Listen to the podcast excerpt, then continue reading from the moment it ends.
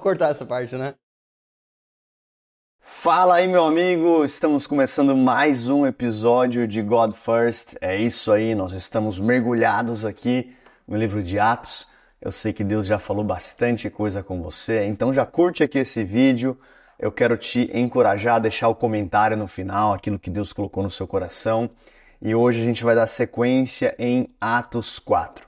Então pega aí a tua Bíblia, pega aí o teu caderno de anotação. A gente falou no último episódio até o versículo 29. Então nós só trazendo um contexto aqui, em Atos 3, um paralítico é curado na porta do templo, um grande alvoroço começa na cidade. A gente vai ver no começo do capítulo 4 que 5 mil pessoas é, aceitam Jesus Cristo como Senhor e Salvador, e obviamente isso não agrada em nada os religiosos, e começa então uma grande perseguição contra Pedro e João, eles são lançados na prisão, e então perguntam em que nome vocês fizeram isso? E aí Pedro, com ousadia, ele começa a falar de Jesus, e então esses religiosos ameaçam João e Pedro, e eles ordenam que não se falasse mais a respeito desse nome. Um dos highlights para mim do vídeo passado é o versículo 20, quando Pedro responde dizendo: Nós não podemos deixar de falar das coisas que temos visto e ouvido. Quando o inimigo não consegue mudar a sua convicção, ele vai tentar diminuir a sua intensidade. Olha, você não precisa ser tão radical assim, você não precisa ser tão intenso assim, tão apaixonado assim, não precisa ser tão posicionado como você é. A gente vê que o inimigo queria então negociar com Pedro e João para que eles diminuíssem a intensidade, já que eles não mudariam a convicção. Eles andaram com Jesus. E lá no versículo 29, os discípulos eles voltam então e encontram com os outros discípulos e a gente vê uma oração aqui muito importante. No versículo 29 a palavra vai dizer: E agora, Senhor, olha para as suas ameaças e concede aos teus servos que falem com toda ousadia a tua palavra. Vamos parar aqui por um momento. Você pode perceber no versículo 29 que a igreja está enfrentando oposição, ela está enfrentando é tribulação, está enfrentando ameaças e a oração desses discípulos é: Senhor, nos dê ousadia. Diante de oposição, tribulações, ameaças, dificuldades, eles não estão orando por conforto, eles não estão orando por segurança e tampouco estão orando por proteção. A igreja aqui, debaixo desse cenário de oposição, ora por ousadia.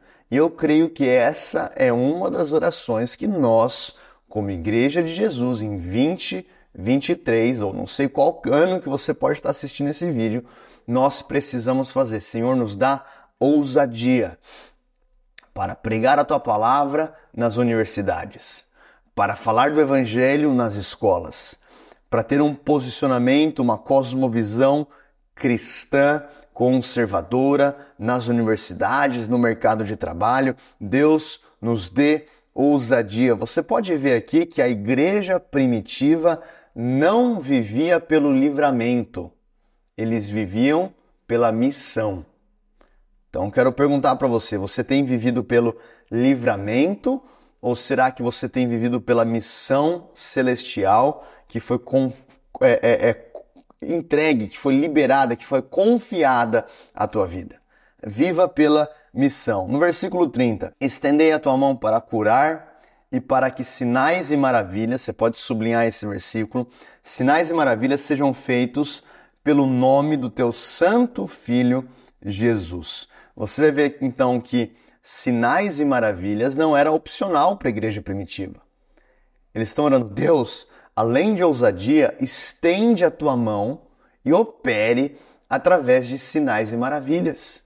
Opere através de poder. Então, a minha pergunta para você é a seguinte: se tirar o poder de Deus na sua vida, algo muda? Algo é afetado ou a tua rotina, o teu cotidiano, a tua agenda, o teu modus operandi continua o mesmo? Eu estava é, semana passada em ministração no Havaí, sofrendo por Jesus, numa base missionária, é, é, treinando missionários, e quando eu começo a falar sobre o Espírito Santo, me vem um, um sentimento, um, um, choro, lágrimas. Eu sei que você já teve encontros com o Espírito Santo onde você chorava e, e, e tinha esse encontro com Deus, e a sensação que tinha é: Deus, se não for pelo poder do Espírito Santo, eu não tenho nada para entregar para essas pessoas. Eu não quero vir com a minha ideologia, eu não quero vir com a minha filosofia, eu não quero vir com palavras vazias, assim como Paulo falou aos Coríntios é, e também aos Tessalonicenses. A minha mensagem não veio através de sabedoria humana, palavras de sabedoria humana, mas de poder do Espírito Santo. Então nós vemos aqui que a igreja primitiva colocava em oração a necessidade de viver em sinais e maravilhas. E aí, enquanto ministrávamos lá no Havaí, a presença de Deus invadiu uma tenda, cara, é, é, pó de ouro começa a aparecer nas mãos das pessoas, pessoas chorando, e aí a gente falava, ó, a gente não adora os sinais, a gente adora Jesus, mas os sinais acompanham aqueles que creem. A minha pergunta é: os sinais e maravilhas estão acompanhando a sua vida, eu oro agora em nome de Jesus para que o Espírito Santo venha te revestir de uma maneira sobrenatural, onde sinais e maravilhas venham acompanhar a tua trajetória, em nome de Jesus. Versículo é, é, 31. E tendo eles orado, então você vai ver aqui a oração sempre conectada com o avanço da igreja. Não existe avanço da igreja sem oração. Sempre que Deus vai mover sobre uma nação, ele convida a sua igreja a orar.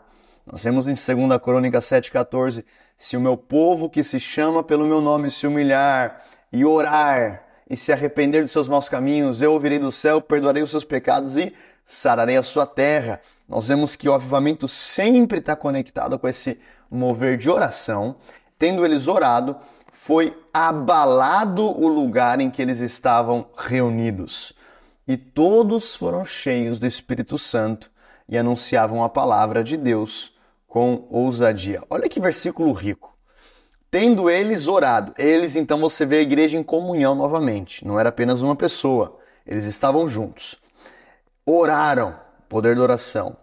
Foi abalado o lugar em que eles estavam reunidos. Qual que foi a última vez que a nossa oração abalou um ambiente, abalou uma atmosfera, abalou algo no mundo espiritual? Você vê que isso era algo que acontecia na igreja primitiva. Agora aqui fisicamente esse lugar é abalado e todos foram cheios do Espírito Santo. Vamos parar aqui por um momento. Mas eles não foram cheios em Atos 2? Agora estão sendo cheios em Atos 4. Por que, que isso é tão importante? Porque ser cheio do Espírito Santo não pode ser uma experiência. Ser cheio do Espírito Santo precisa se tornar um estilo de vida.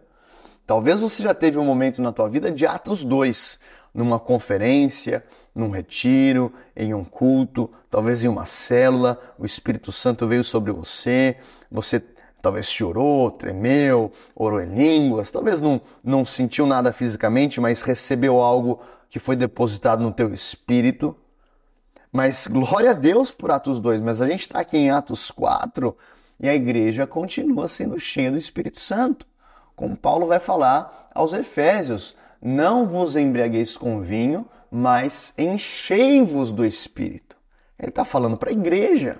Então, nós precisamos ter como um estilo de vida corriqueiro a necessidade de um novo enchimento do espírito. O avivalista Moore dizia: somos vasos que vazam e precisamos ser cheios vez após vez. Que o Espírito Santo possa te encher de uma maneira sobrenatural mais uma vez ao longo desse dia. E aí você vai ver a consequência desse enchimento não foi apenas para ter um tremelique, um chacoalhão, uma experiência pentecostal.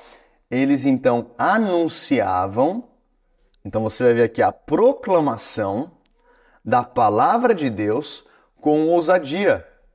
Em outras palavras, eles não falavam de qualquer jeito, eles não falavam com timidez, eles não falavam com vergonha, eles não falavam, ó, oh, se vocês é, é, é, quiserem receber, recebam. Não, eles falavam com ousadia.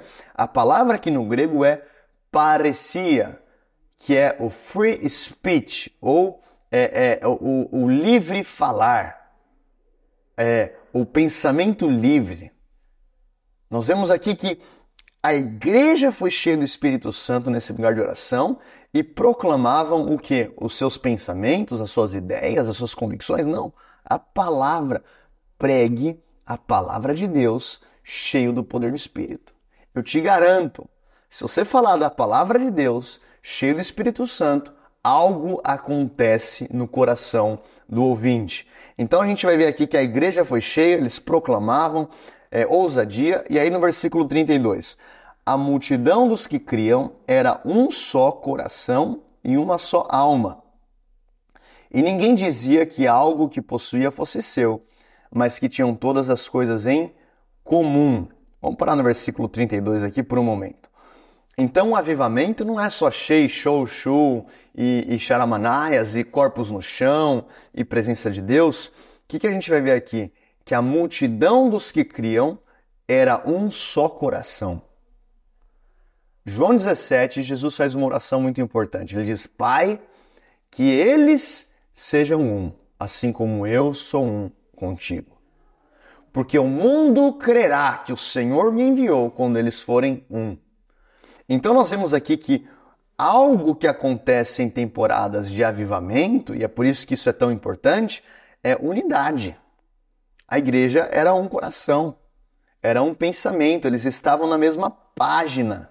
Não estou falando que você vai concordar com tudo que eu penso, mas existem pilares fundamentais da doutrina cristã que não são negociáveis. E existe também uma pureza de coração ou um lugar no nosso coração que eu preciso proteger para estar nesse ambiente. Ou seja, eu não posso orar por avivamento enquanto existe amargura, enquanto existe ranço, enquanto existe vitimismo na minha parte, enquanto existe mimimi, ofensa. Então eu preciso me despir dessas coisas para que eu esteja em um só coração, em uma só alma, com você no espírito. Então nesse ambiente algo sobrenatural acontece. A multidão, existia uma multidão que cria. Muitos eram salvos, mas eles eram como uma pessoa. E aí a palavra vai dizer que ninguém é, dizia que algo do que possuía fosse seu. Isso aqui não é comunismo, isso aqui não é socialismo, isso aqui é generosidade cristã produzida pelo Espírito. Eu já vi muita gente pegar esse versículo aqui e tirar do contexto. Ah, ó, isso aqui é um fundamento é, é, teológico para pautar aqui a questão socialista. Baboseira. Por quê? Porque é socialismo é algo imposto pelo Estado. Você vai ver então é, é, os malefícios das ditaduras comunistas ao redor das nações e é algo terrível. Agora, isso aqui não é algo imposto pelo Estado, isso aqui era algo que era é, motivado pelo Espírito Santo. Uma vez ouvindo é, um líder de adoração que participou bastante é, é, dessa questão de mover de despertamento e adoração no Brasil, eu perguntei, cara, qual que foi uma das coisas que mais te chamou a atenção lá no, no, no despertamento espiritual que aconteceu em BH? Eu pensando que ele ia falar de sinais e maravilhas e, e, e, e curas e profético, ele fala o seguinte: olha, o que mais me, me chama a atenção foi num culto onde a presença de Deus veio de forma tão poderosa e crianças começaram a ir para o altar e elas levavam seus sapatinhos e os seus brinquedos como ofertas ao Senhor. Falei, uau! Isso é tão poderoso porque o próprio Espírito Santo de Deus motivou aquilo. Então, se de um lado a gente vê que, que, que características de um avivamento é uma igreja que ora, uma igreja que está unida, uma igreja cheia do Espírito, uma igreja com ousadia, uma igreja que se move em sinais e em maravilhas, em evangelismo. Do outro lado, a gente vê unidade. E não existe unidade no Espírito se não existe caráter de Cristo, mansidão, perdão, domínio próprio. Outra coisa que a gente vê aqui, generosidade. Era uma igreja generosa. Eu, eu, eu moro em Portugal, tenho um chamado para a Europa e por muito tempo ouvi, ó, o Brasil é um celeiro de missionários para as nações. Você já ouviu isso com certeza.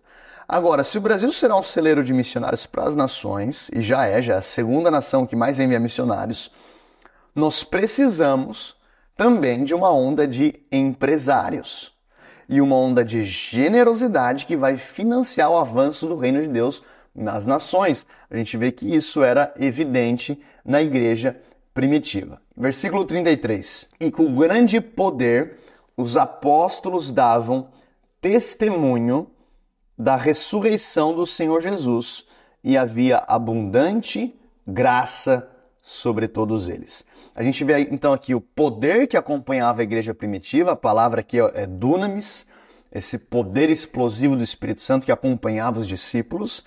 Eles davam testemunho, eles não se moldaram à pressão religiosa da sociedade, eles continuavam testemunhando a respeito da ressurreição do Senhor Jesus. Por que, que isso é tão importante?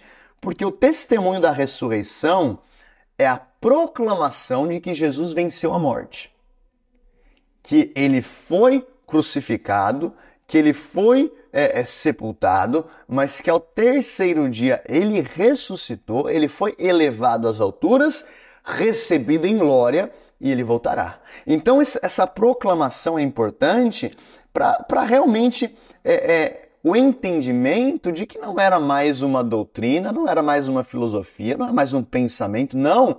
Jesus veio 100% homem, 100% Deus. A prova disso é que colocaram ele no madeiro, mas a morte não o parou. Como Paulo diz aos Coríntios, Onde está, ó morte, a sua vitória? Então, essa é, é, é, imprescindível a proclamação da ressurreição de Jesus. Por quê? Porque a nossa fé não está em um Deus que ficou na cruz. A nossa fé não está num Deus que ficou é, é, num túmulo. A nossa fé está em um Deus que ressuscitou ao terceiro dia e Cristo vive. Graças a Deus. E você vai ver aqui que existia abundante graça sobre todos. Não havia nenhum necessitado entre eles, porque todos os que possuíam terras e casas, vendendo-as, traziam o valor das coisas que foram vendidas e depositavam aos pés dos apóstolos, e distribuía-se a cada homem segundo a sua necessidade. E José, a quem pelos apóstolos havia sido apelidado de Barnabé, que traduzido é filho da consolação, levita, do país de Chipre, possuindo terra, vendeu e trouxe o dinheiro e depositou aos pés dos apóstolos. Mais uma vez aqui a gente vê não uma imposição, mas uma generosidade que tocava o coração de toda a igreja primitiva. Senhor Deus, eu quero orar aqui pelos meus irmãos e também por cada igreja e cada pastor aqui representado. Que o Senhor possa abalar o lugar em que nós nos reunimos.